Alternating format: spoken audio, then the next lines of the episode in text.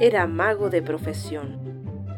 Y cuando se enteró de que iba a ser papá, hizo lo que mejor sabía hacer